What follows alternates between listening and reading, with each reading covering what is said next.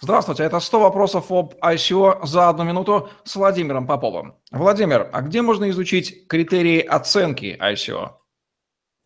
А, надо сказать, что э, этот вопрос родился не зря. Почему? Потому что даже государственные органы решили делать реестр ICO как в России, так и в Японии, э, в США также я слышал об этой инициативе.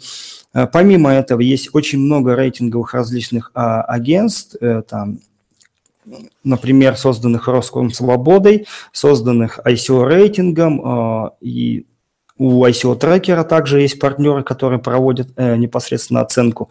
Но, на мой взгляд, э, это все-таки механика переходная, и она будет существовать и будет помогать действительно инвесторам. Но самим инвесторам нужно изучать критерии оценки Э, для того, чтобы самостоятельно потом их выставлять. И вот методика 4К, о которой мы рассказывали, то есть оценка по команде, концепт, коин и код, э, является самой простой, и ее можно использовать на первоначальном этапе, а дальше уже развивать с помощью тех критериев, которые вы увидите в объемных отчетах того же там ICO рейтинга, ребят из Роском, Свободы и так далее.